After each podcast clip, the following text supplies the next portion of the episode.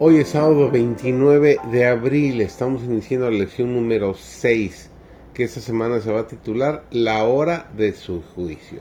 Su servidor David González, vamos a iniciar nuestro estudio de esta semana y del día de hoy sábado. Formamos parte de una gran tela de la humanidad y una influencia pasa de uno a otro, no solo en la iglesia, pues la familia del cielo y de la tierra se amalgaman a fin de que Cristo pueda llegar a ser un poder en el mundo.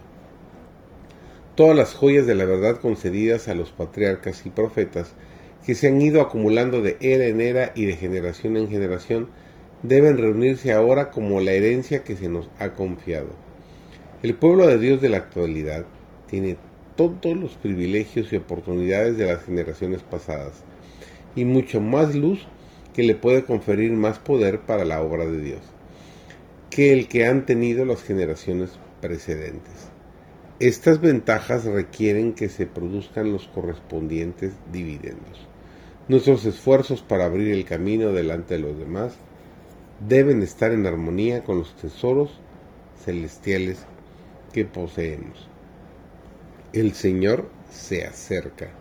Las inteligencias celestiales unidas con las influencias santificadas de la tierra deben proclamar el mensaje del tercer ángel y dar esta advertencia que encontramos descrita en el eh, libro de Hebreos, el capítulo 10 y el versículo 37 por el apóstol. El fin de todas las cosas se acerca, porque aún un poquito, y el que ha de venir vendrá, y no tardará. Hay que preparar a un pueblo para que esté en pie en el día del Señor y para que, habiendo acabado todo, pueda prevalecer.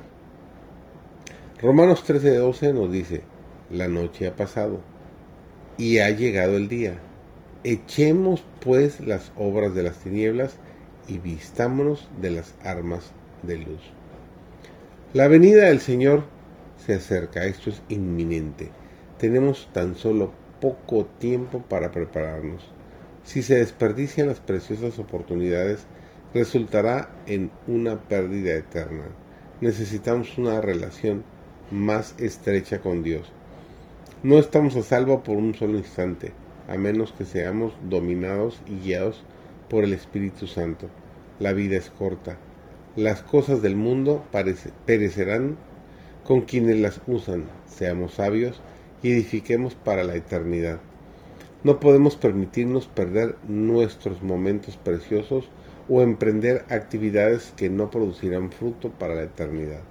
El tiempo que hasta ahora hemos dedicado al ocio, a la frivolidad o a la mundanalidad deben emplearse para obtener un conocimiento de las escrituras, en hermosear nuestra vida, en bendecir y ennoblecer la vida y el carácter de otros. Esta obra recibirá la aprobación de Dios y ganará para nosotros la bendición celestial del bien hecho. El poder omnipotente del Espíritu Santo es la defensa de toda alma contrita. Cristo no permitirá que pase bajo el dominio del enemigo quien haya pedido su protección con fe y arrepentimiento. Es verdad que Satanás es un ser fuerte, pero gracias a Dios tenemos un Salvador poderoso que arrojó del cielo al maligno. Satanás se goza cuando engrandecemos su poder. ¿Por qué no hablamos de Jesús? ¿Por qué no magnificamos su poder y su amor? Ese es el reto para ti hoy. Hablemos de Jesús. Que eso sea una realidad en tu vida y en la vida y en la de cada uno de nosotros el día de hoy.